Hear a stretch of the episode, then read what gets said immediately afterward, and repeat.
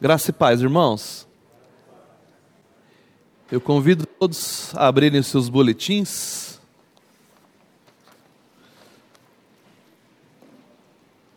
O nosso estudo hoje, nesta manhã, será uma continuação do último estudo em que eu pude estar aqui com os irmãos compartilhando. Naquela ocasião, nós demos início a uma série de estudos em cima do, do livro do Apocalipse certo? É, o ano em que esses fatos, eles narrados, eles se passaram, é aproximadamente o ano 90 depois de Cristo. O apóstolo João, ele havia sido preso por causa da palavra de Deus e enviado à ilha penal de Patmos, conforme nós mostramos naquela, no telão, naquela vez, na, na última pregação, e que inclusive houve uma situação em que não pôde ser, ser transmitido na internet por direitos autorais, né? mas nós vimos que houve uma tentativa por parte do imperador Domiciano de tentar silenciar, calar João é, com o intuito de acabar com a igreja. Né? Então ele, ele envia João à ilha de Patmos após uma tentativa de martírio. João ele é enviado naquele, ele é jogado naquele caldeirão de óleo fervendo, como os irmãos que estiveram aqui se lembram no, que foi passado no telão. E milagrosamente ele recebe da parte do próprio Senhor um livramento maravilhoso em que ele sobrevive àquela prova. E o imperador Domiciano então ele decide enviá-lo à prisão para já que ele não poderia matar, ele, ele poder calar João naquela, naquela, é, naquele momento. Ele, ele entendia que uma vez que a sua liderança, a liderança da igreja na terra, né? Nós sabemos que a liderança do, da igreja é do Senhor, é celestial. Mas ele tem os seus pastores, eles têm os seus ministros aqui na terra. Ele entendeu que calando João, talvez ele pudesse reprimir né, é, a, a igreja, igreja nascente. Já havia se passado quase 60 anos desde a ascensão de Jesus Cristo. É, e após um período de relativa paz, e expressiva expansão do evangelho através de obras missionárias, né? É, a igreja então ela passa a ser perseguida duramente por esse imperador é, é, Flávio Domiciano. Né? O, a intenção de, de Domiciano era restaurar o culto ao deus pagão Saturno e também estabelecer-se a si mesmo como Deus e receber do povo adoração. E ele encontrava é, por parte da, tanto do judaísmo quanto do cristianismo, que naquele momento ainda caminhavam com muita proximidade, ele encontrava uma resistência, porque esses irmãos, eles prestavam culto e se ajoelhavam somente a Deus. E a percepção que ele deflagrou sobre a igreja foi a maior até então.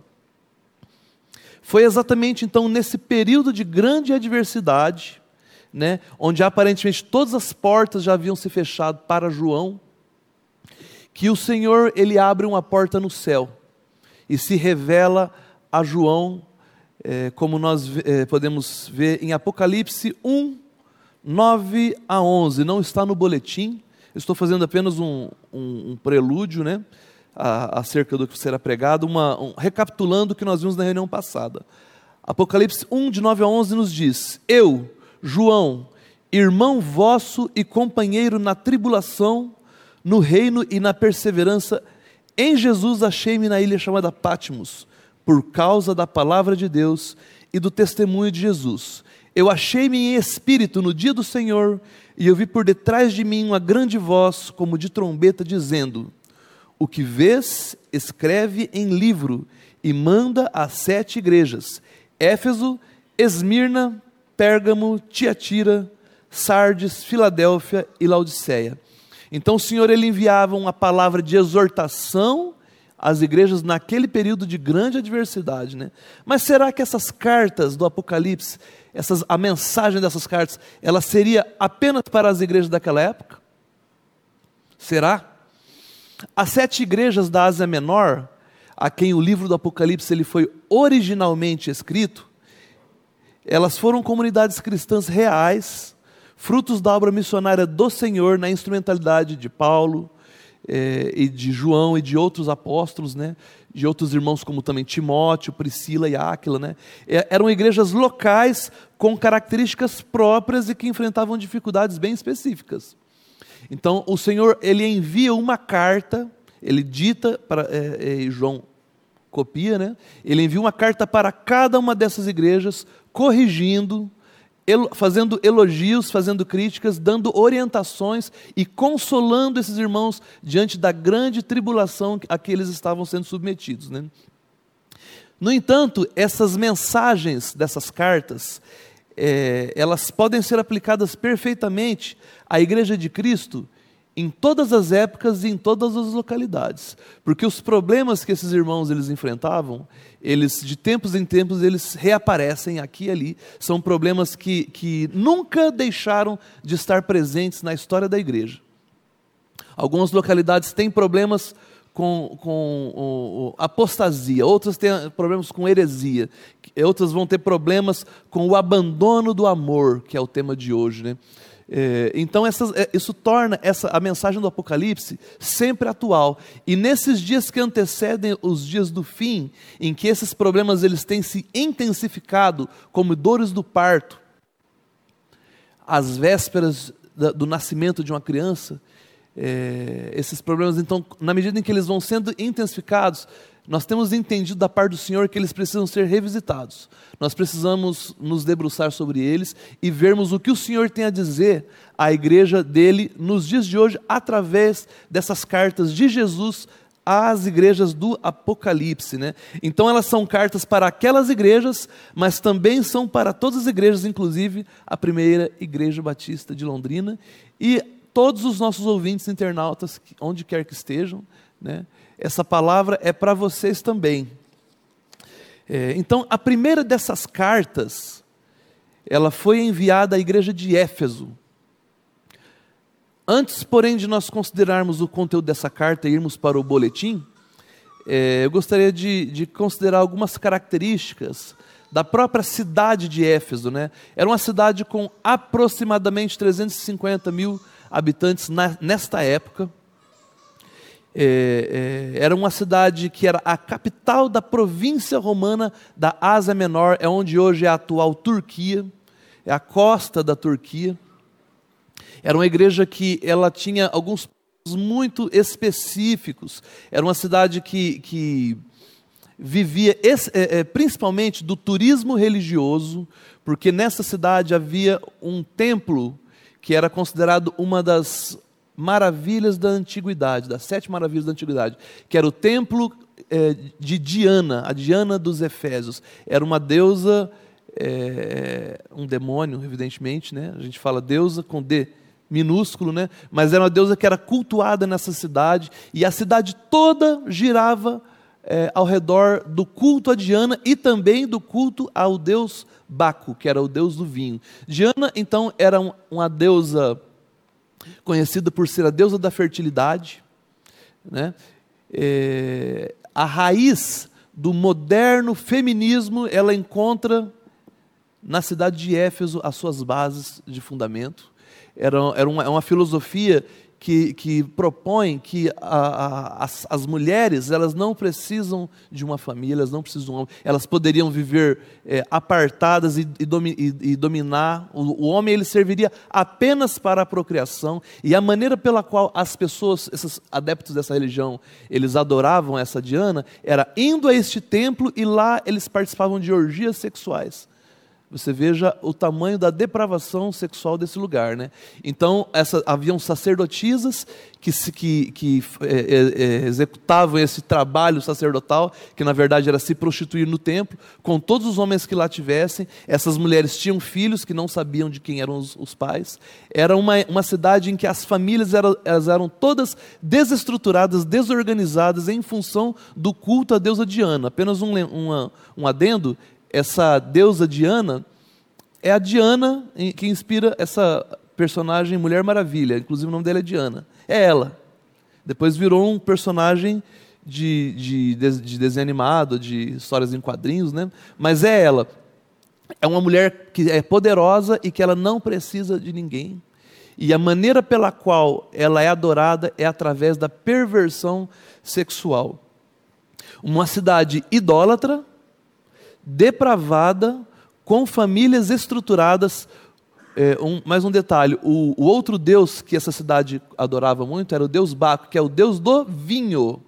Então também era uma cidade em que havia um consumo excessivo de bebidas alcoólicas, pessoas é, alcoólatras. Você vê que situação que era essa cidade. Né? Mas o Senhor ele encontrou corações, ele encontrou solo fértil, ele encontrou ali através da instrumentalidade de Paulo e de, dos demais irmãos, ele encontrou pessoas que receberam o evangelho e, e a palavra ela frutificou grandemente nessa igreja, nessa cidade, tornando-se uma das principais igrejas dessa época. Porque onde o, o evangelho é pregado é, com fidelidade e com integridade, ele frutifica, ele encontra corações, o Senhor tem os seus, mesmo num lugar terrível como esse. Ditas essas coisas, então nós vamos agora para o nosso boletim. Convido os irmãos a abrirem aí. O texto é, base, então, ele é um, um, um pedacinho desta carta mas eu gostaria que, se nós pudéssemos ler a carta toda, ela é curtinha, ao invés de nós lermos apenas esse, esse verso, vamos ler a carta toda? Você pode projetar? É, Apocalipse capítulo 2, versos de 1 a 7. Ao anjo da igreja em Éfeso escreve: estas coisas diz aquele que conserva na mão direita as sete estrelas e que anda no meio dos sete candeeiros de ouro. Conheço as tuas obras, tanto o teu labor como a tua perseverança, e que não pode suportar homens maus, e que puseste à prova os que a si mesmos se declaram apóstolos e não são, e os achastes mentirosos. E tens perseverança, e suportastes provas por causa do meu nome e não te deixaste esmorecer. Tenho, porém, contra ti que abandonaste o teu primeiro amor. Lembra-te, pois, de onde caíste, arrepende-te e volta à prática das primeiras obras, e se não, venho a ti e moverei do teu lugar o teu candeeiro, caso não te arrependas. Tens, contudo, a teu favor que odeias as obras dos nicolaítas, as quais eu também odeio. Quem tem ouvidos, ouça o que o Espírito diz às igrejas. Ao vencedor, dar-lhe-ei que se alimente da árvore da vida que se encontra no paraíso de Deus. Vamos orar? Senhor, nosso Deus, nosso Pai, é, tu, Pai, que enviaste o teu Espírito Santo e este mesmo Espírito que inspirou esta palavra, Pai. Tu mesmo que ditaste esta mensagem ao teu servo João e que a estendeu é, também a nós, em primeira mão à igreja de Éfeso, mas também a nós. Senhor, somente tu e o teu Santo Espírito podem revelar aos nossos corações é, o significado dessas sagradas palavras, Pai, dessas benditas palavras, palavras que em si mesmo, em si mesmas podem gerar vida, podem gerar edificação, conversão, novo nascimento. E são por essas coisas que nós te suplicamos nessa manhã, Pai. Que através desta revelação o Senhor venha gerar isso em nosso meio. Em nome de Jesus, amém. A igreja em Éfeso, ao boletim, havia sido fundada pelo apóstolo Paulo no final de sua segunda viagem missionária, conforme Atos 18, de 18 a 22. Vamos ler todos, meus irmãos?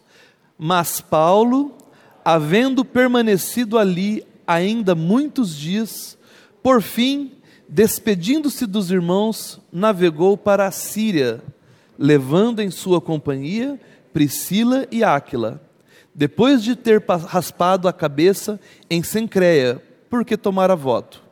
Chegados a Éfeso, deixou-os ali, Porém, entrando na sinagoga, pregava aos judeus, rogando-lhe eles que permanecessem ali mais algum tempo, não acedeu. Mas, despedindo-se, disse: Se Deus quiser, voltarei para vós outros. E embarcando, partiu de Éfeso, chegando a Cesareia, desembarcou subindo a Jerusalém. E tendo saudado a igreja, desceu para Antioquia. Paulo então ele deixa Priscila e Áquila, seus cooperadores em Éfeso, e volta à sua base em Antioquia, encerrando assim a sua segunda viagem missionária. Depois de um curto período de pausa, talvez, em Antioquia, Paulo parte novamente, iniciando assim a sua terceira viagem missionária. Então, no finalzinho da viagem missionária, da segunda viagem, Paulo passa por Éfeso. E ali ele encontra um, um local para pregar. Ele vai pregar, como sempre era do seu feitio, primeiramente na sinagoga. E ele prega para alguns judeus, né? É, e ele deixa naquela localidade Priscila e Áquila, que eram seus cooperadores, não é?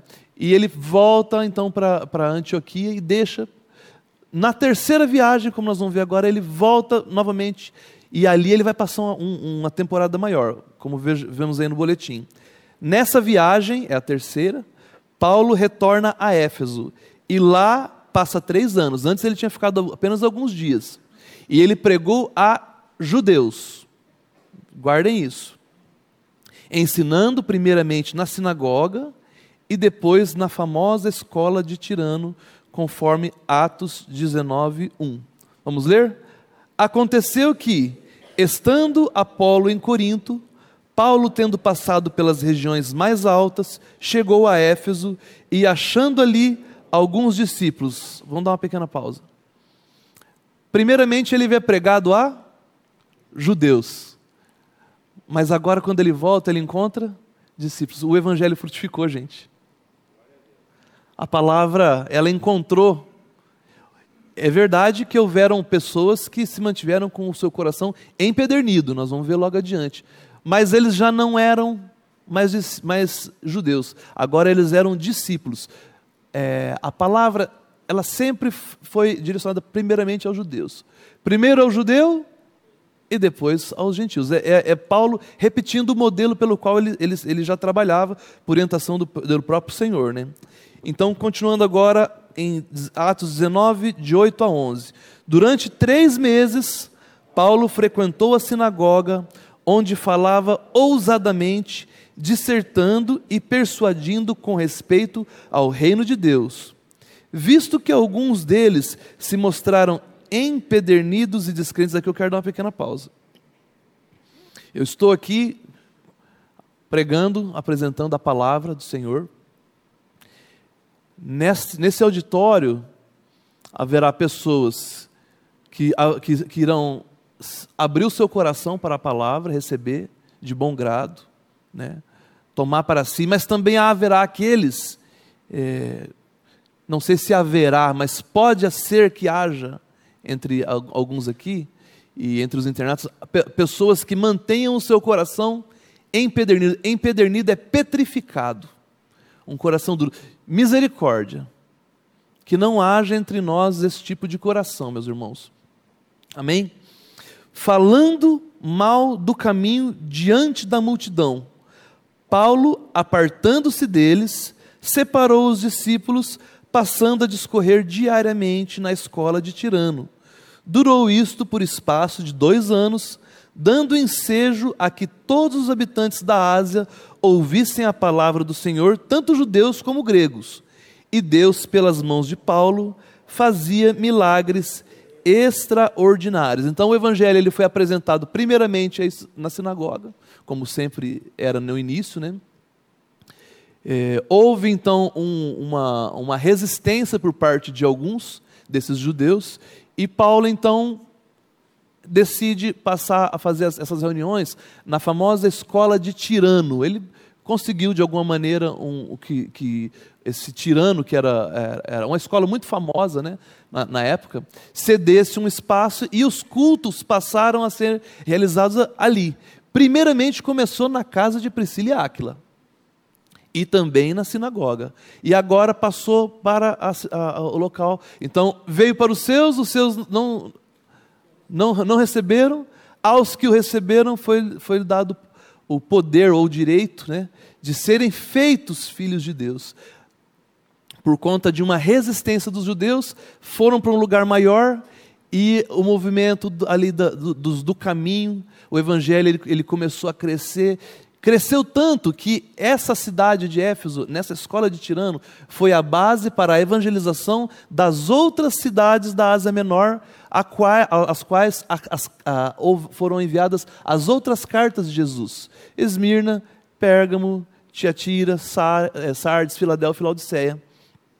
A partir do trabalho evangelístico em Éfeso, as outras igrejas da Ásia Menor, elas, elas foram é, iniciadas, elas foram evangelizadas. Ao boletim. Após a partida de Paulo, a igreja de Éfeso ela foi pastoreada por Timóteo e depois pelo próprio apóstolo João, tendo ainda entre os seus membros Maria, a mãe de Jesus. Maria, mãe de Jesus, ela residia em Éfeso e ela era membro da igreja de Éfeso.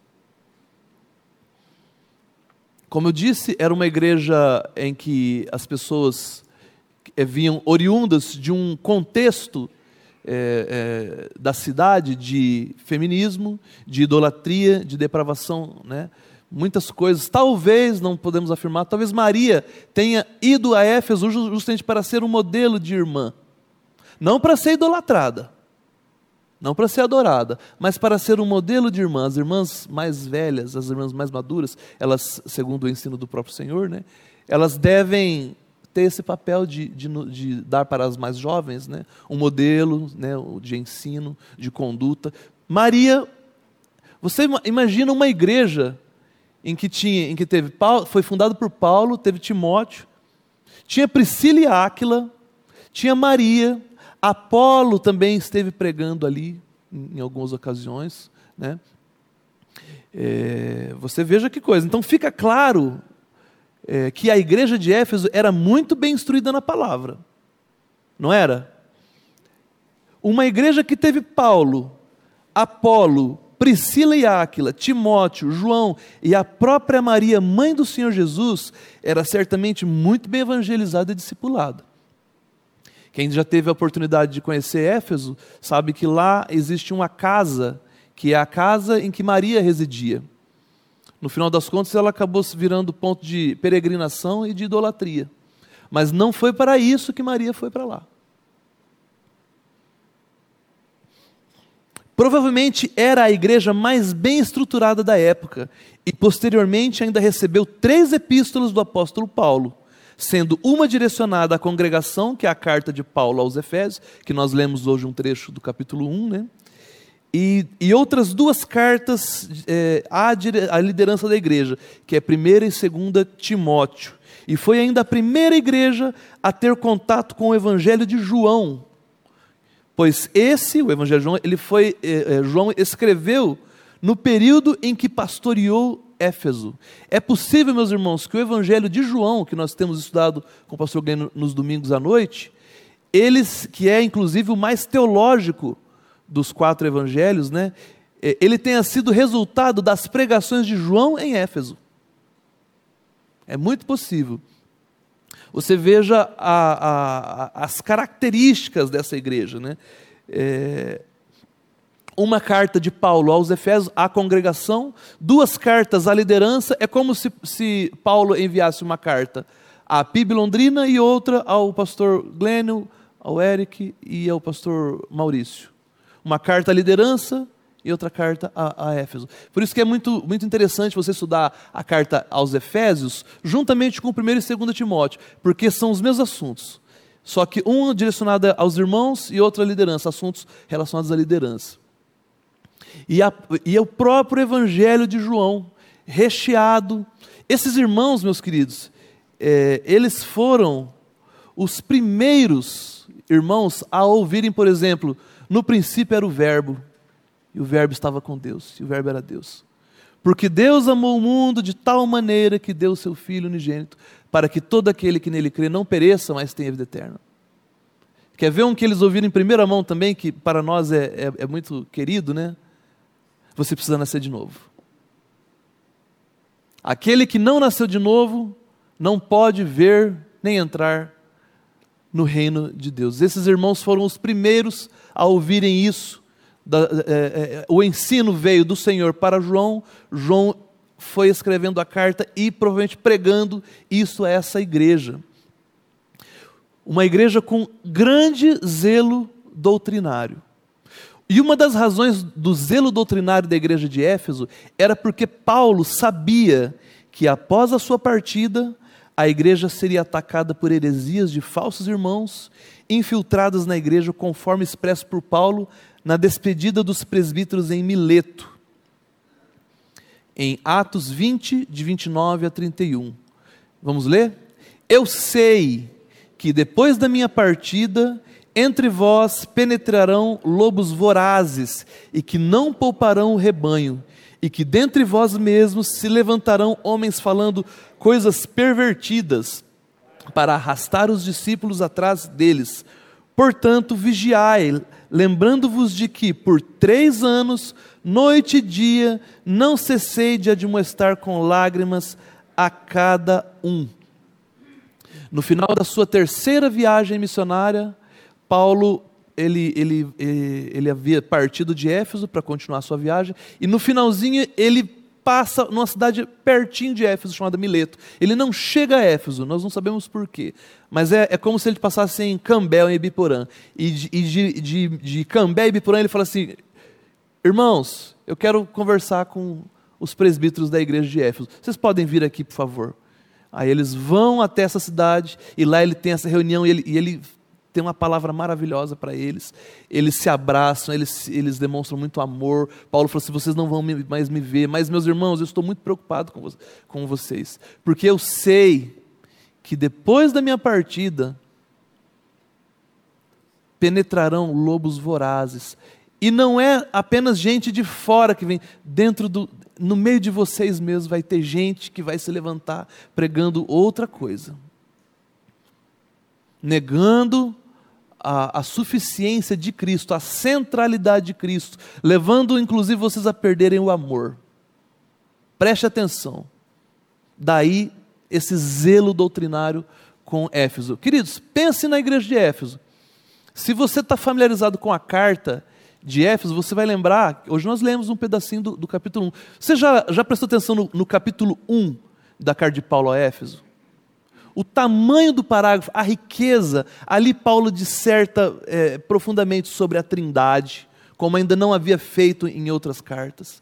Ele fala sobre a, a, soberania de Deus na eleição, sobre a predestinação, assunto que ele ainda não havia tratado tão profundamente. Ele já havia falado é, em outros lugares, mas ali ele era uma igreja, meus irmãos, que eles estavam, podemos dizer assim, bem adiantados no, no ensino teológico ele já estava tratando sobre predestinação. Não é um assunto mais, mais profundo? É assunto, pra, às vezes, para quem acabou de converter? Não é, né? Mas é bíblico, não é? Predestinação, eleição. O Senhor não tem os seus desde a da fundação, do, antes da, da fundação do mundo? Se os irmãos creem nisso? Esses irmãos em Éfeso, eles já estavam sendo discipulados. Paulo, por três anos, ali fala que é dia e noite. Você imagine o discipulado que esses irmãos tiveram, primeiramente com Paulo, depois com Timóteo, com João, Priscila, Áquila e a própria mãe do nosso Senhor Jesus Cristo. Um outro aspecto a ser considerado a, a, da igreja de Éfeso era o amor que esses irmãos tinham pelo Senhor e uns pelos outros. Em Efésios 1, 15 a 16 nos diz: Por isso também eu, tendo ouvido a fé que há entre vós no Senhor Jesus e o amor para com todos os santos. Não, não eram alguns santos, não era só a minha patota, não era só da minha turminha. É um amor para com uma igreja amorosa, para com todos os santos. Eu não cesso de dar graças por vós, fazendo menção de vós nas minhas orações. Percebe-se também, então, que eles possuíam, além de um profundo amor pelo Senhor, eles tinham um profundo amor uns pelos outros, ou seja, por todos os santos, né? Mas eles também tinham um profundo amor pelos incrédulos, devido ao trabalho missionário dessa igreja, a qual foi um instrumento de Deus para a evangelização de toda a Ásia. Como já dissemos, né, as outras igrejas da Ásia, a quem Apocalipse for enviado, a saber, Pérgamo, Esmirna, Sardes, Tiatira, Filadélfia, Laodiceia, foram frutos da obra missionária dos Efésios. Né? Diante de tudo isso que nós estamos dizendo, meus irmãos, o que, que nós podemos dizer a respeito da igreja de, dos Efésios? Era uma igreja bem instruída na palavra? Talvez a mais, né? A igreja, teologia, ortodoxia, profundidade, é, zelo doutrinário. Eles estavam preparados para a hora que chegassem e, e, aqueles hereges que Paulo disse, eles barrassem. E nós vimos lá na carta de, de Jesus aos Efésios que eles foram capazes de, de, de, resistir aos nicolaítas, que eram os hereges, que Paulo estava dizendo. Né? Era uma igreja muito bem instruída, ela era muito bem evangelizada e muito bem discipulada. Né? É, os, então os efésios eles estavam adiantados, maduros. Né? Paulo tratava com ele assuntos que em outros lugares ele ainda não tratava. Né? É... Era uma igreja que também é amorosa? Vimos também que sim, não é? E a cena dramática, que para mim é uma das cenas assim mais emocionantes da própria, da própria Bíblia, é esse momento em que Paulo se despede dos Efésios. Eu, eu encorajo os irmãos a depois lerem o Atos 20, né, em que vai falar, no final eles estão chorando, abraçados, eles não queriam deixar ele, não, gente, eu preciso ir, eu preciso ir. Não, tentaram, de tanto que eles amavam a, a esse maravilhoso irmão. É uma igreja extremamente amorosa para com Deus, para com os santos e para com os perdidos, devido ao seu trabalho missionário. Ela era uma igreja muito, muito missionária, né, fruto desse amor. Né? Então ela, ela era rica em doutrina, ela era amorosa, ela era laborosa, perseverante e missionária. Talvez a igreja mais bem estruturada de sua época. Quem queria fazer parte de uma igreja dessa? Qualquer um, né? Uma maravilha, né? Só que agora nós daremos um, um salto no tempo, algumas décadas depois desse período em que, em que Paulo esteve por esses três anos em, em Éfeso.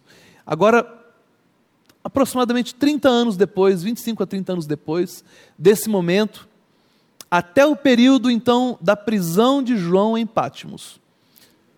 Meus irmãos, a igreja de Éfeso já não era mais a mesma. O que, que aconteceu com essa igreja poucas décadas depois?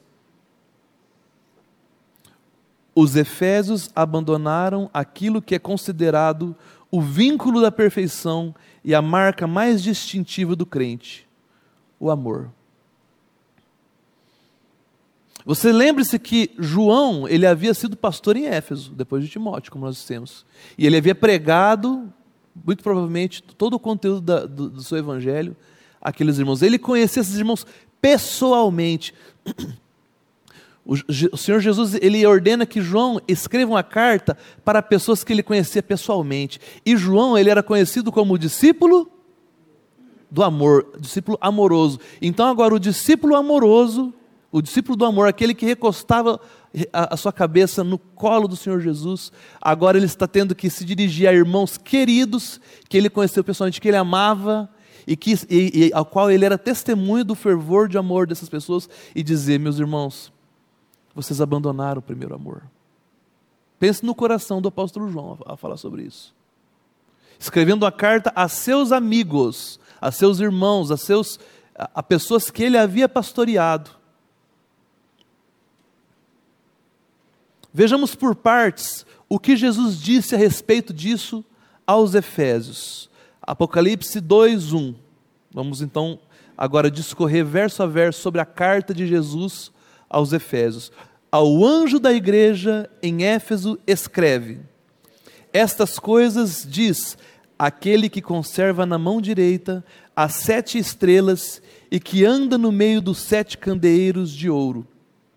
Logo no início da carta, o Senhor deixa claro que a igreja de Éfeso e sua liderança está nas mãos dele. A PIB Londrina e a liderança dessa igreja está nas mãos do Senhor. Vocês lembram que na, na ocasião passada que eu estive aqui, nós falamos sobre a visão do, de, Cristo glorificado, em que ele se apresenta a João com aquelas vestes sacerdotais, né? e ele estava como que andando por entre os candeeiros. O próprio Senhor Jesus nos diz que os candeeiros simbolizam a própria igreja. E ele nos diz também que as estrelas que de Jesus é, simbolizam os anjos da igreja. Então, o Senhor com os anjos na sua própria mão. Os anjos é, é, é são os pastores, a liderança, os presbíteros, aqui, os irmãos que servem. Prime... Na verdade, na igreja todo mundo deve servir, mas o Senhor levanta pessoas com dons, né? E esses irmãos eles estavam nas mãos. Pastor Maurício, Pastor Érico, Pastor Glênio, vocês estão nas mãos do Senhor. Vocês estão na, na mão do Senhor. Primeira igreja Londrina, de, Batista de Londrina, nós somos aqueles aos quais o nosso Senhor Jesus Cristo ele está andando por ao redor, alimentando a igreja com o seu óleo. É a figura de, de, de Apocalipse 1. Ao mesmo tempo em que ele alimenta com óleo, ele apara as nossas pontas com a sua espevitadeira para que a nossa chama ela brilhe de uma maneira mais intensa. Esse é o trabalho do Senhor. É o trabalho da, da palavra, do, é, da unção do Espírito e o trabalhar da cruz. Ele nos alimenta ele nos mantém vivos, ele nos, nos mantém acesos, mas ele também nos apara. Ele também nos corrige, porque nós temos pontas demais. Nós temos pontas demais. Mas o Senhor, ele nos assegurou que ele faria esta obra, né? Então vocês lembrem-se que esta carta, ela é em primeira mão, ela é, ela é para os Efésios, mas é para nós também. É o Senhor quem sustenta, quem dirige, quem conduz a igreja. Né? É Ele quem vocaciona, é Ele quem capacita e confirma os seus filhos. É Ele quem corrige. Nós passamos por momentos de luta e dor num passado recente, mas o Senhor nos sustentou. Ele estava nos alimentando e aparando as nossas as nossas velas, nos corrigindo exercendo um juízo misturado com misericórdia. Quando nós passamos pela correção, passamos pela, por, por alguma situação adversa, ninguém vai me dizer que é gostoso, não. Mas depois, foi bom eu ter passado por aquilo, diz o salmista. Foi bom, o Senhor me corrigiu, o Senhor me conservou, nos trouxe até aqui, né? Apocalipse 2, de 2 a 3. Vamos ler?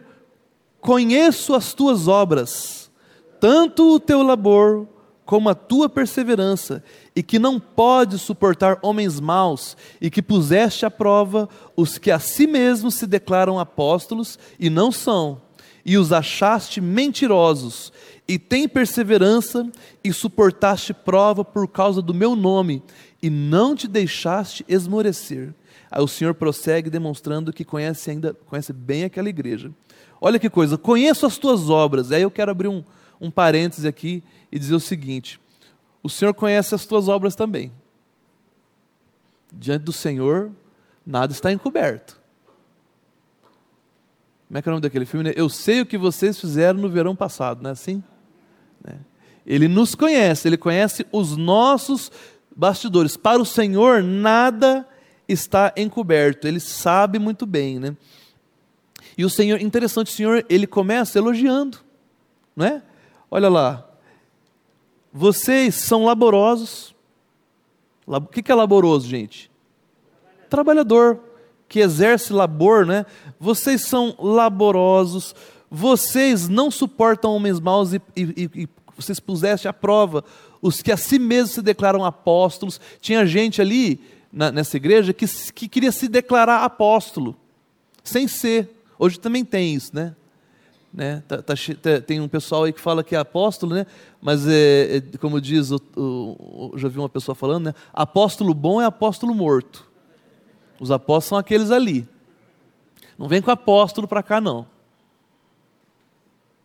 O sujeito ele não se contenta em ser pastor, em ser evangelista missionário, ele, ele precisa dar um jeito dele ser mais do que o outro.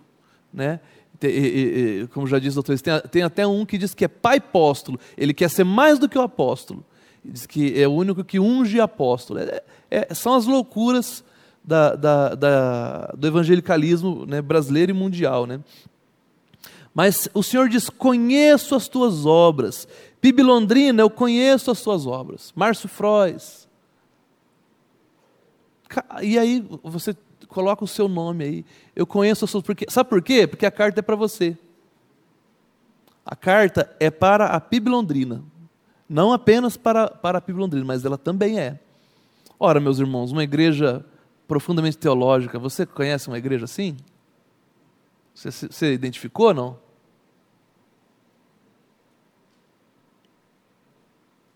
A carta é para nós. A carta é para nós. Lembre-se então que no capítulo 1, Cristo é descrito como tendo olhos de fogo. Em, em Apocalipse 1, ele tem olhos, é aquele que vê. E o seu olhar, ao mesmo tempo que esse olho de fogo ele ilumina, ele também consome, ele purifica. O fogo ele serve para purificar, né? Ele ilumina, revela e purifica. O olhar de Cristo ele alcança os bastidores da minha e da sua vida, até onde nem nós somos capazes de, de olhar. Sonda-me, Senhor, vê se, se há em mim algum caminho impuro. Tem coisa que eu mesmo não sou capaz de ver. Tem que vir a palavra de Deus para separar alma e espírito. Eu, eu, eu, tendo a misturar alma e espírito. A palavra é que vai. Ó, isso aqui procede de, de, de alma, isso aqui procede de espírito. E o Senhor pega e faz essa obra na gente. É, então, para quem ainda não tem paz com Deus mediante o sacrifício de, do, cordeiro, meus irmãos, isso é aterrorizante. Saber que Deus conhece todos os seus bastidores e, e, e você olha para Ele e Ele está irado com você. Porque se você ainda não, não nasceu de novo, é, o Evangelho ele ainda ele não chegou até o seu coração, você, você está em guerra contra Deus. É mediante o sacrifício de Cristo é que nós temos paz com Deus. Não é verdade? Então, conheça as tuas obras para aquele que ainda não nasceu de novo é aterrorizante, mas para aquele que nasceu de novo também é uma é uma chamada de atenção. Não é verdade? Né? É, ou nós nos entregamos a Ele confiados na Sua misericórdia, ou nós estaremos constantemente em flagrante delito.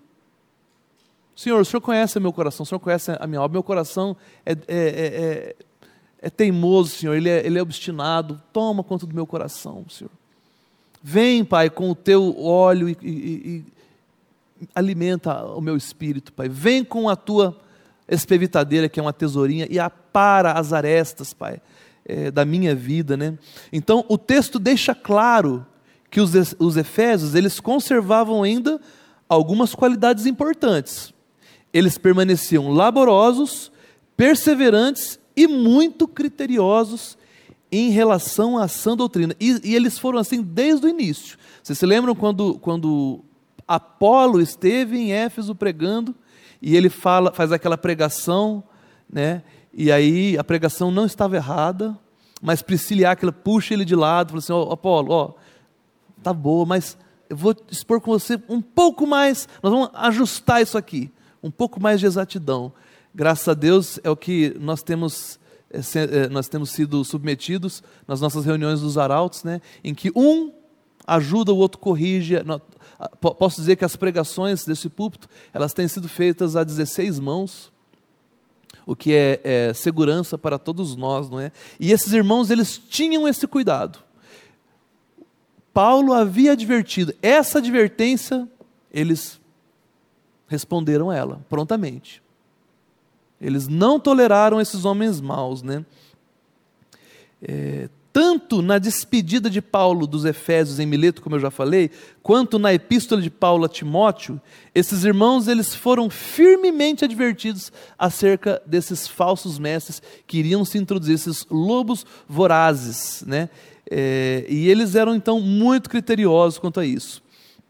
No boletim, o Senhor não censurou os Efésios por nenhuma dessas coisas, pelo contrário, ele reconhece a firmeza dos Efésios.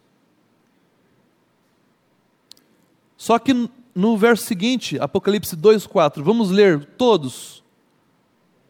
Tenho, porém, contra ti que abandonaste o teu primeiro amor. Perceba que não é que eles não tivessem amor, eles tinham, porém eles abandonaram. E abandonar, meus irmãos, é, é diferente de esquecer, concorda? Eu posso esquecer esse celular aqui, é, é um lapso, ele, ele tem um valor para mim, né? ele tem uma utilidade para mim, eu não quero esquecer. Agora, se eu abandonar, é um sentimento de desprezo por ele, concorda? Eles não esqueceram, eles abandonaram o primeiro amor. Abandonar então é diferente de esquecer. Não foi algo que eles fizeram, é, perdão, não foi algo que fizeram a eles. Eles é que fizeram isso. Eles é que abandonaram, né? O que, que é esse primeiro amor que, que o texto está dizendo, meu irmão? É a própria essência do Senhor. Primeiro amor, alguns podem defender a ideia que, que, tem, que, que está mais ligado à, àquela, àquela à qualidade de vida espiritual que você tem logo no início da sua conversão. Até há uma base para nós entendermos que pode ter um pouco disso também, porque Paulo fala assim: volta às práticas das primeiras obras, como vocês eram lá. Porque lá no início, o primeiro amor deles se manifestava na forma de, de, de, das primeiras obras. Mas vai além disso, meu irmão. Primeiro amor tem a ver com a prioridade do amor. E, e que amor é esse, meu irmão? É um amor de amizade, é um amor de. Não, é um amor pelo próprio Jesus Cristo. Aqui está se referindo à centralidade de Cristo nessa igreja, meus irmãos. Por alguma maneira, de alguma maneira, por alguma razão, esses irmãos, isso eu digo que não é uma coisa que acontece da noite para o dia. É uma coisa que vai sendo gradualmente. Eu estou cheio de teologia, minha cabeça está desse tamanho, maravilha. Só que eu, ah, eu começo a, a, o amor a Cristo, a centralidade de Cristo, o amor primeiramente a Cristo, e num segundo momento aos irmãos e também aos perdidos, ele vai se tornando algo, ele vai perdendo as, a prioridade. Vocês acham que isso é possível de acontecer, meu irmão?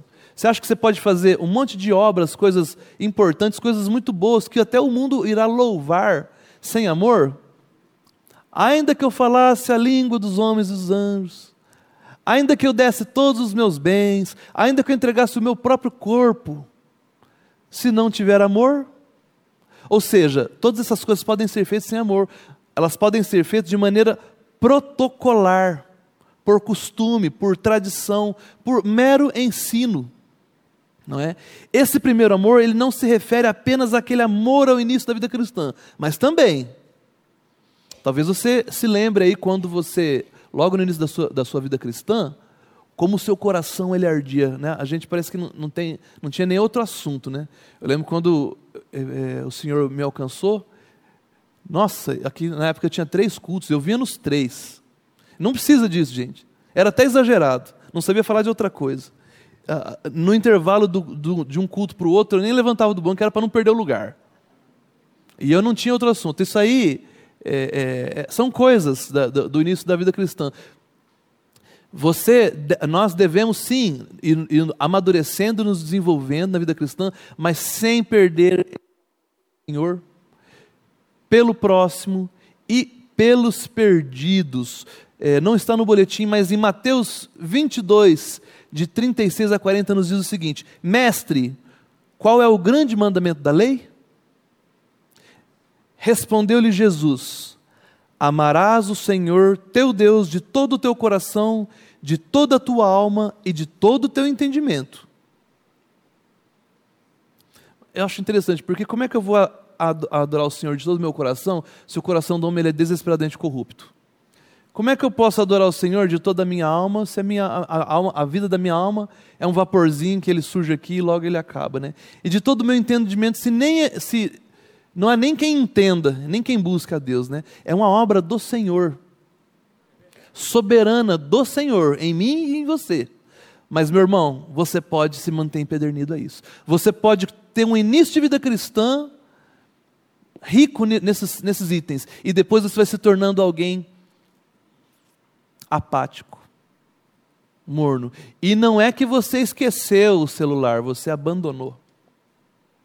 Avalie a sua vida.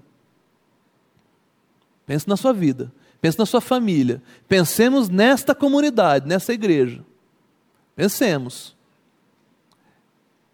Será que na minha e na sua vida houve momentos lá atrás em que você fala assim: nossa, naquela época o, o, o Senhor, nossa, eu tinha uma, uma relação com o Senhor tão boa, era tão bom naquela época, né?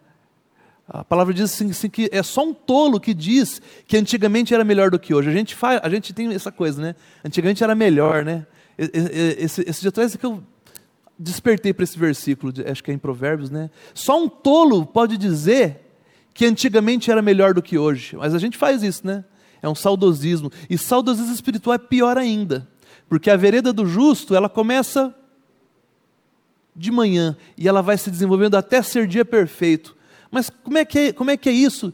Que eu nasci de novo, dia perfeito, e eu vou entardecendo até anoitecer. O que, que significa isso? Abandonaste o teu primeiro amor. Não é o propósito do Senhor para a minha e para a sua vida, não é o propósito do Senhor para a igreja dos Efésios, não é o propósito do Senhor para a primeira igreja batista em Londrina. Arrepende-te. Esses irmãos, então, por alguma razão, deixaram de priorizar o principal. Esses irmãos, por alguma razão, é, instalou-se no coração, nessa igreja, uma indiferença. Aqueles corações antes aquecidos e vibrantes, agora estavam áridos, frios. E, e assim, e defendendo doutrinariamente, bons de apologética. Muito bom de apologética. Os nicolaítas não tiveram vez com eles, não. Chegou e encontrou gente, uma cabeça de teólogo, mas o coração. Me faz lembrar Saul, né? Saul, ele, ele tinha a primogenitura. Aliás, perdão, é, é, Esaú. Esaú tinha a primogenitura. Mas aquilo para ele era, alguma coisa que podia ter se abandonado. Abandonou a primogenitura. Primogenitura, primeiro lugar, tem a ver. Ele vendeu a primogenitura dele por um prato de comida. Ele abandonou o seu primeiro amor, aquilo que era principal a ele. Desconsiderou. Meu irmão, será que isso pode acontecer com a gente? Você já trocou a sua primogenitura por um prato de. de, de era ensopado, né? Ensopado de lentilha. É bem gostoso, inclusive, né? Se você estiver com fome, né? Mas o mundo é assim mesmo, ele traz o que é gostoso e de acordo com o que você mais quer para poder trocar pela, pela prioridade da, da, da vida cristã. E qual é a prioridade da vida cristã? O seu relacionamento com o Senhor Jesus Cristo que deve ter a primazia, a centralidade dele, o seu relacionamento com os irmãos e o, e o relacionamento da igreja para com o mundo. Como é que é o relacionamento do, do cristão para com Deus? De total devoção e dependência, amor, relacionamento de pai e filho. Como é que é o relacionamento nosso com os irmãos? Amar o próximo como a ti mesmo o relacionamento com os irmãos que foi tão atacado nesse período, né, nesses dois últimos anos, que, nós, que até o nosso reunir estava sendo ameaçado. Foi duramente ameaçado. Né? E alguns irmãos não sentiram falta. Eu ouvi de pessoas que, ah, eu, não, eu assisto pela internet quando, quando eu quero. Não sentiram falta. Eu, eu vi gente falando assim que, ah, eu, eu nem vou voltar mais. Acho que não. Apostatou da fé.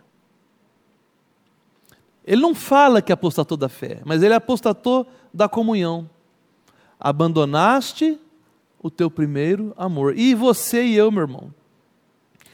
Olha lá no boletim. Eles não perderam o seu conhecimento teológico e nem a sua resili resiliência e nem a capacidade de discernir aquilo que provinha de origem espiritual. Todavia, eles abandonaram aquilo que era o principal, o amor. Mas como é que alguém que é amoroso deixa de ser? Isso não acontece por acaso e nem acontece de uma só vez. Como é que isso se dá? Será que isso pode acontecer com a PIB londrina? Ou já aconteceu numa certa medida com alguns irmãos? Será? Né? Será que isso pode estar acontecendo comigo e com você? Será que você já viveu momentos melhores com o Senhor do que hoje? Seu coração ele ardia mais quando você ouvia a palavra do Senhor do que hoje? Essa palavra já não é mais para Éfeso, meu irmão. E nos dias que antecedem ao fim, o nosso Senhor ah, nos advertiu que o amor se esfriará de alguns, de quase todos. Queridos, num grupo de 100 pessoas, quanto é quase todos? Mais de 90, né? Quase todos. Por que, que não é todos? Por que o Senhor não fala assim, esfriará de todos? Porque haverá o remanescente fiel, haverá a sua igreja que não abandonará o seu primeiro amor. Mas dentro da igreja alguns abandonam. E o Senhor vem e com a sua palavra, ele não os abandona.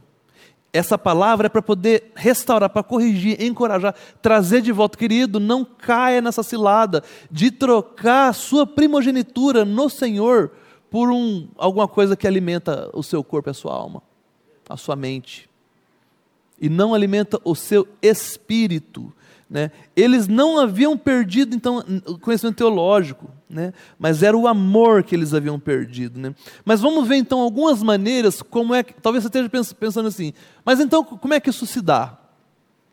O próprio texto nos dá, nos dá algumas pistas né, de como é que isso acontece. Primeiro lugar, vejamos algumas maneiras. Primeiro lugar, inversão de prioridades.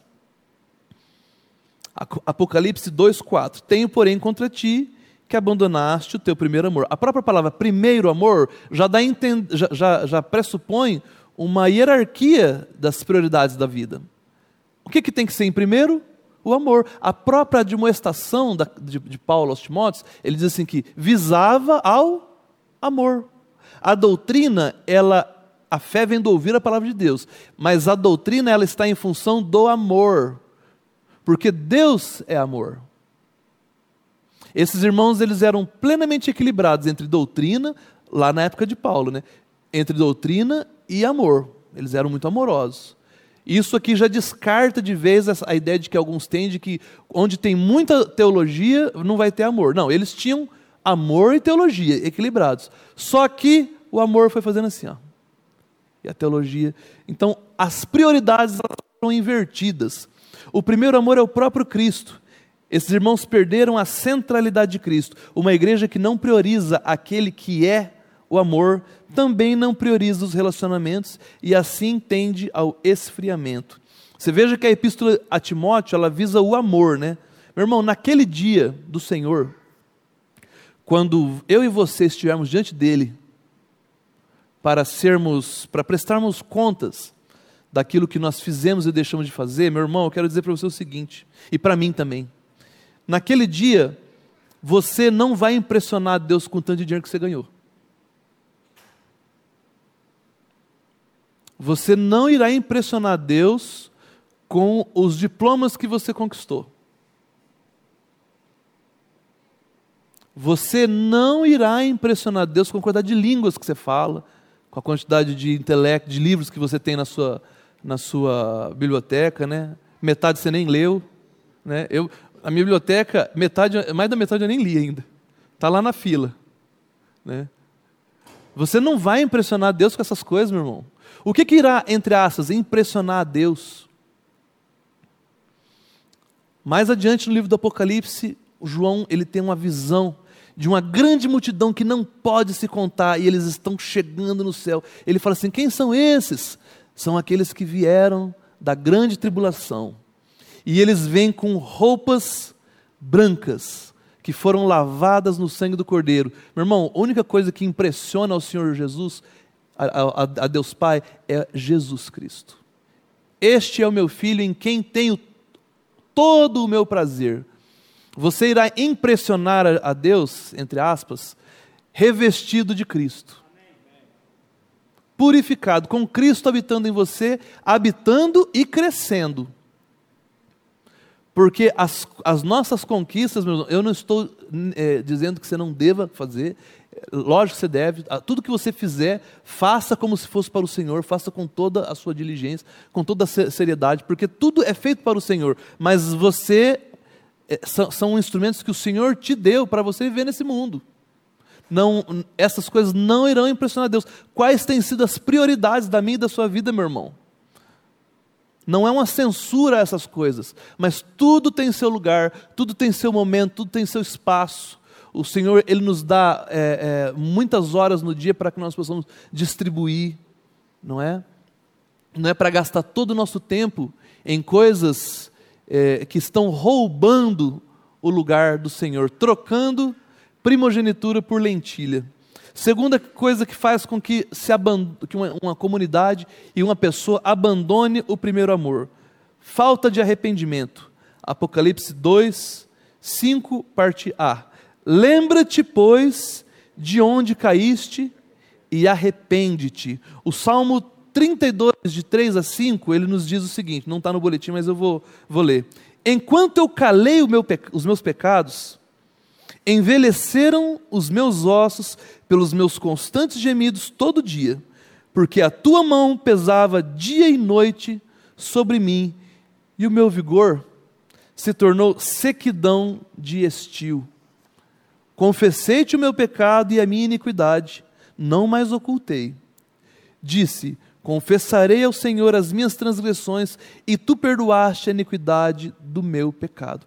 Pecados não confessados, não tratados e sem arrependimento, eles tendem a minar a alegria da nossa salvação e, por conseguinte, levam ao abandono do primeiro amor. Faz sentido para você? Você já experimentou na sua própria vida pontos em que você conservou. Não, essa área da minha vida aqui, o Senhor não. Isso aqui é um, um, bastidor meu, é um ponto meu, isso aqui é, é tão precioso para mim. Às vezes até uma coisa boa, às vezes é um pecado, né? Mas um, uma área da sua vida que ali o Senhor. Não, aqui o Senhor não toca, isso aqui é meu. Isso aqui é o meu, é o meu nicho de Diana. Sabe o que vai acontecer com o seu amor? Ó. Amor por Deus, pelo próximo e pelos. Meu irmão, é, é um bom termômetro. Porque tem gente que diz, não, mas eu tenho amor, amor para com Deus, né? Como é que você pode amar a Deus que não vê, se você não ama aos, ao próximo que você vê? Não ama. Um bom termômetro para você avaliar o seu, o seu amor para com Deus é a maneira como você tem se relacionado com os irmãos.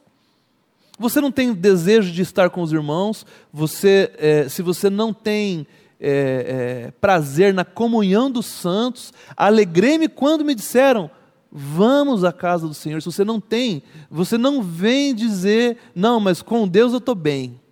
Não existe isso. Eu, eu, eu, um pecado meu, eu preciso confessar. Eu já caí nessa, nessa cilada de achar que dá para ter um relacionamento só com Deus e os irmãos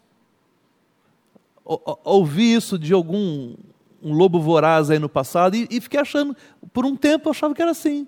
Você já pensou que loucura?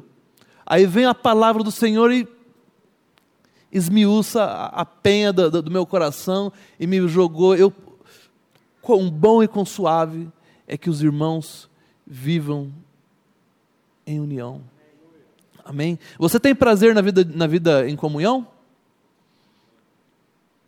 Você tem prazer em anunciar o evangelho para os perdidos? É outra, é, é outra coisa.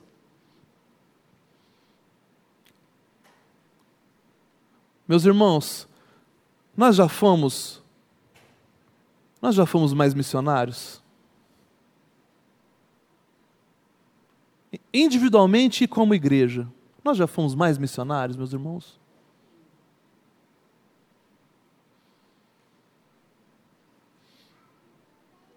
a, areiazinha da ampulheta, ó, está caindo. E a obra missionária, o evangelismo, tanto pessoal como coletivo, né? Essa igreja já foi mais missionária, meus irmãos. Nós precisamos nos arrepender.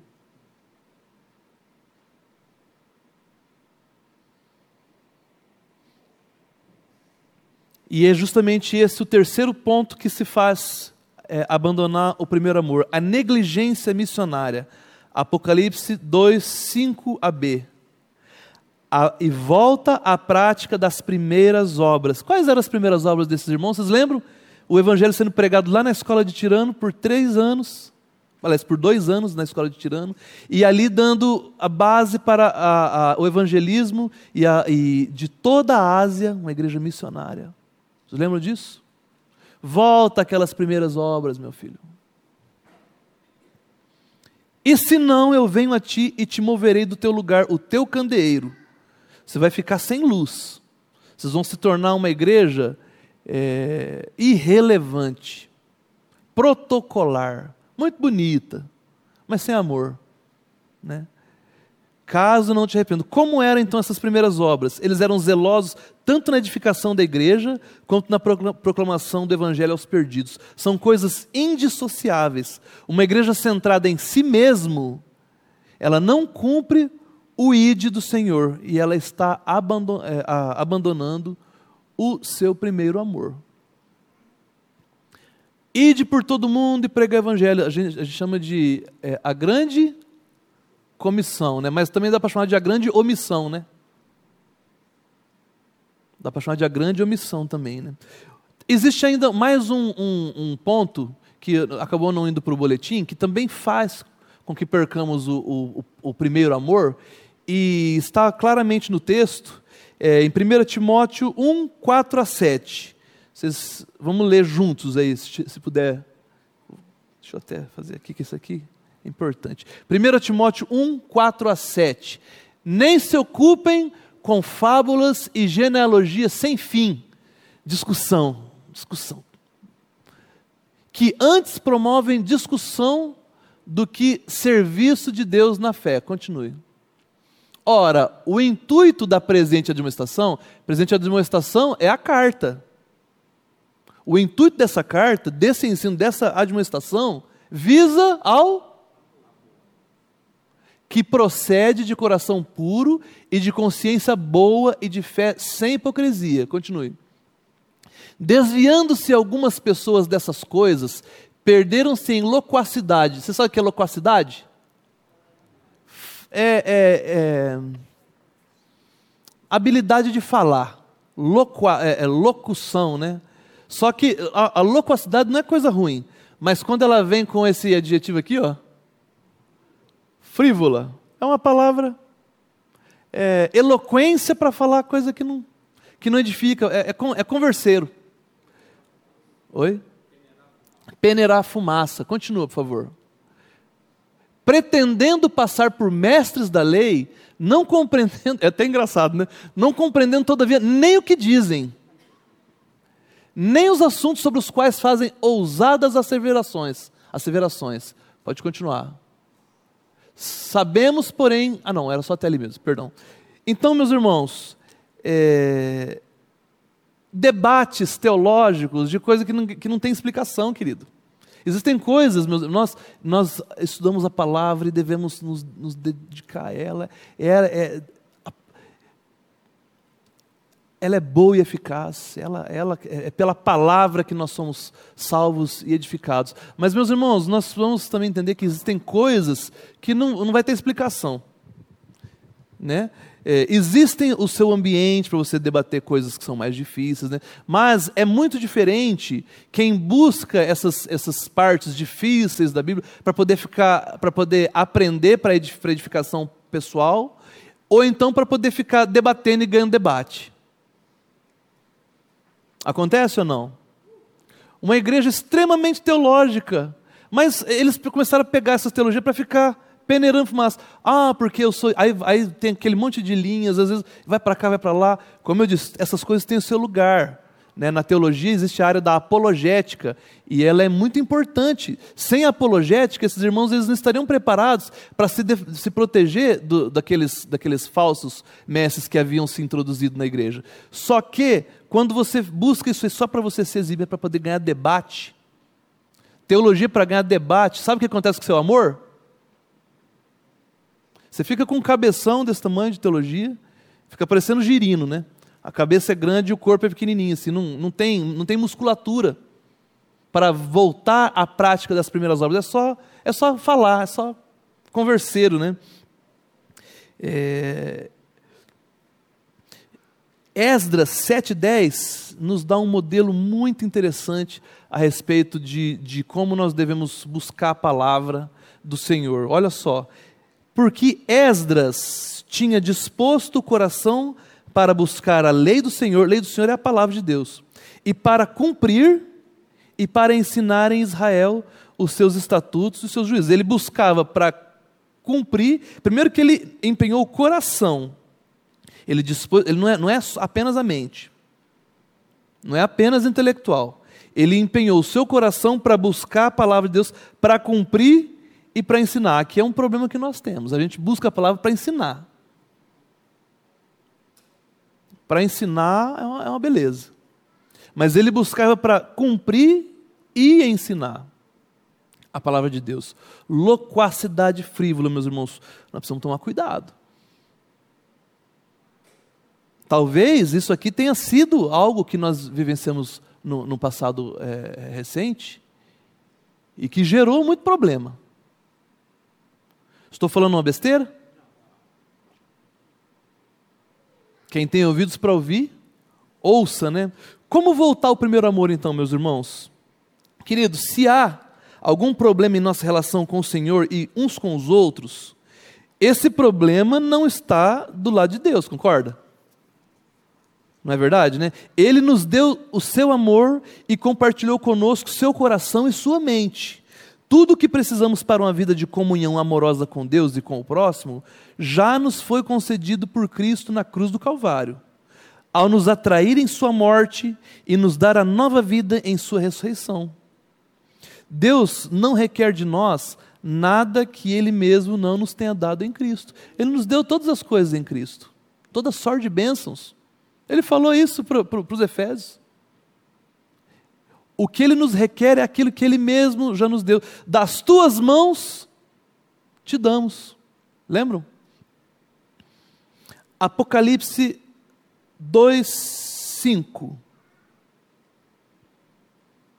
Lembra-te, pois, de onde caíste, arrepende-te e volta à prática das primeiras obras, e se não, venho a ti e moverei do seu lugar o teu candeeiro, caso não te arrependas. Lembrar, meus irmãos, é colocar diante de Deus, é se colocar diante de Deus em arrependimento e buscar nele a restauração da alegria da salvação e do amor. Nele está a força e a direção para não nos tornarmos uma igreja irrelevante, sem candeeiro, sem luz e sem testemunho.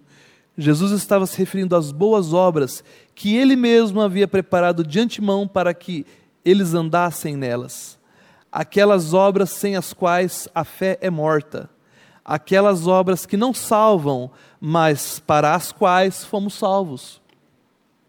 Durante muito tempo, mais um pecado que eu preciso confessar também, durante muito tempo eu pensei que falar em boas obras era legalismo. Ah, isso é, isso é, legalismo, né? ativismo, né? mas o próprio Jesus ele deixa claro. Ele fala assim, do, do, do, do amor, do primeiro amor, e automaticamente a volta às práticas da, das primeiras obras. Uma vida dissociada de, de uma, uma, pessoa que diz que tem fé, mas a sua vida não, não, não, não demonstra esse, essa fé e esse amor. O que, que, como é que é essa fé? É uma fé viva? É uma fé morta, né, né meus irmãos? É, eu, eu já caí também nessa cilada, que eu, eu, eu, era, eu sou bom de, de, às vezes, de cair na cilada. O pastor tem um livro da casca da banana, né? Às vezes as cascas de banana a gente. Mas o Senhor veio por sua misericórdia e tem aparado e tem alimentado a mim, e eu sei que Ele tem feito a essa igreja, a todos nós, né, meus irmãos? Apocalipse 2, 6. Tens, contudo, a teu favor que odeias as obras dos, dos nicolaítas, os quais eu também odeio. Houve no, no passado da igreja um, um diácono chamado Nicolau, alguns é, intérpretes desse texto dizem que é esse Nicolau, que por alguma razão ele, ele foi justamente a pessoa que se manifestou como, como o lobo voraz que, que Paulo havia advertido. Ele passou a ensinar dentro da igreja, ele, ele saiu de dentro da igreja, gente, não é, não é lá de fora. Lá de fora é mais fácil de barrar, né? Quando é de dentro da igreja, né, com loquacidade, porém frívola, ele dizia que você está na graça.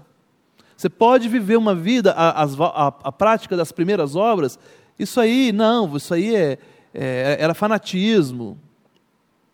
Que você poderia, ele falava para esses irmãos de Éfeso, que eles podiam crer que a, a graça do Senhor, ela era suficiente, e é, de fato ela é suficiente, mas que eles poderiam continuar na prática da, da, da, do velho homem. Aqueles irmãos que, se, que foram convertidos em Éfeso e que vinham do, do, paganismo, do culto a Baco, eles poderiam continuar se embriagando. Mas Paulo fala assim: para Éfeso, não vos embriagueis com vinho, onde há dissolução. Por que, que Paulo fala isso justamente à igreja de Éfeso? Porque, meus irmãos, quando você nasce de novo, o seu coração é trocado, mas, mas é, muita coisa muda.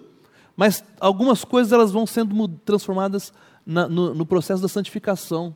Então, nessa igreja ainda tinha aqueles irmãos que vinham do culto a Baco e ainda gostavam de exagerar. Né? E aí, Paulo, é, um, é, uma, é uma mensagem pastoral, esses irmãos. Não vos embriagueis com vinho. Mulheres, vocês que, que vieram do culto a Diana, que são feministas, as irmãs me, me tolerem tá, estar insistindo nisso, é importante. Mas mulheres, vocês que, que, que vieram do culto ao paganismo a Diana, Paulo a elas fala: sede submissa ao vosso marido. Você percebe que Paulo estava reorganizando a igreja, reorganizando as famílias em Éfeso, que vinham do culto a Diana e vinham do culto a Baco, e agora estavam no seio da igreja, mas ainda com práticas misturadas. Na, com, com o mesmo empenho que Paulo vinha e dizia assim: aquele que roubava, não roube mais. Coisas práticas, ele estava ensinando aqueles irmãos a abandonarem a velha vida do culto a Diana e a, e a Baco.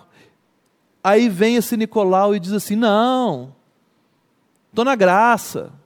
Você pode fazer, viver do jeito que você quiser, fazer é, é, os, sem arrependimento. O pecado não. Permaneceremos no pecado, nós que para o pecado morremos? Ele ainda fala assim, mas de jeito nenhum. Há um progresso na vida cristã, e esse progresso na vida cristã, ele se revela em vida prática. Ortodoxia é, é importante, mas sem ortopraxia é morto. Amém, meus irmãos? Aí então, aqui, eh, no Apocalipse 2,6, e já caminhando ao final, o Senhor reafirma o zelo doutrinário dos Efésios, né? e demonstra que doutrina e amor não eram realidades antagônicas no início da igreja, e não devem ser em lugar nenhum. Por isso também eu, tendo ouvido a fé que há entre vós, a fé vem do ouvir a palavra de Deus. Essa fé aqui é fruto de pregação, doutrina. Não existe uma, a fé é do ouvir, gente.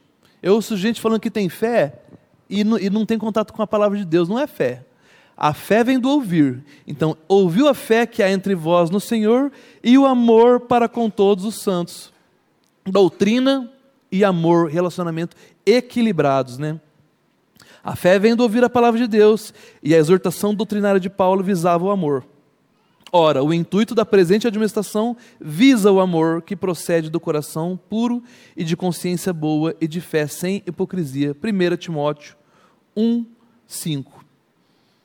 Apocalipse 2, 7. Vamos ler todos? Agora eu quero que, que, que, que os irmãos leiam com, com vigor e tomem isso para você e para mim. Quem tem ouvidos, o que o Espírito diz às igrejas. Ao vencedor dar-lhe-ei que se alimente da árvore da vida que se encontra no paraíso de Deus. Você e eu podemos acolher a presente exortação com mansidão, ou, a semelhança daqueles judeus de Éfeso, conforme Atos 17, nos, nos mantermos empedernidos. Aqueles que ouvem a voz do Senhor e o seguem se alimentarão da árvore da vida, que é o próprio Cristo. Amém? O Senhor nos disse que nos últimos dias o amor se esfriaria de quase todos, mas a igreja amada de Cristo seria conhecida pelo amor, e assim será até o fim. Que o Senhor nos conceda espírito de mansidão e obediência para acolhermos esta palavra em amor. Amém? Vamos orar, meus irmãos? Senhor nosso Deus, Tu que és o próprio amor, Tu que demonstraste todo o teu amor, Pai, entregando o seu filho Jesus para morrer por nós, Pai. Uma morte que não era dele, Pai, uma morte que era minha e de cada um aqui, meu Pai. Movido apenas pelo teu amor, Pai, porque tu amaste o mundo de tal maneira que deu o teu filho unigênito, para que todo aquele que nele crê não pereça, mas tenha a vida eterna. Nós te louvamos, Pai, pela, por toda a criação, nós te louvamos por todos é, é, a beleza deste mundo, Pai, tudo o que o Senhor, que o Senhor fizeste, Pai.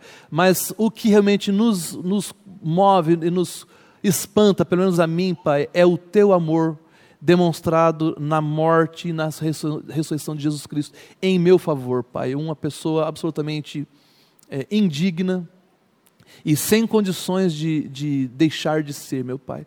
O teu amor, Pai, ele nos constrange a julgar, Pai, que esta morte de Cristo também foi a minha e a morte dos meus irmãos, e que na ressurreição de, de, do Senhor Jesus, nós também recebemos uma nova vida, Pai. E nós, como igreja, primeira igreja batista em Londrina. Nós o louvamos pelo teu amor, Pai, e suplicamos, meu Pai, que o Senhor não nos não permita, não nos deixe, Pai, acomodados, Pai, em, no, em nosso desamor, meu Pai. Nós não queremos de maneira nenhuma, meu Pai, é, estarmos contados entre aqueles que abandonaram o primeiro amor, Pai. Vem, vivifica a tua igreja, Pai. Vivifica os nossos corações a partir da tua palavra, Pai. Coloca as nossas, nós, todos nós de pé novamente, Pai. Reaviva o nosso amor por ti, o nosso amor uns pelos outros e pelos perdidos, Pai, para a glória e louvor do teu nome. Em nome de Jesus. Amém.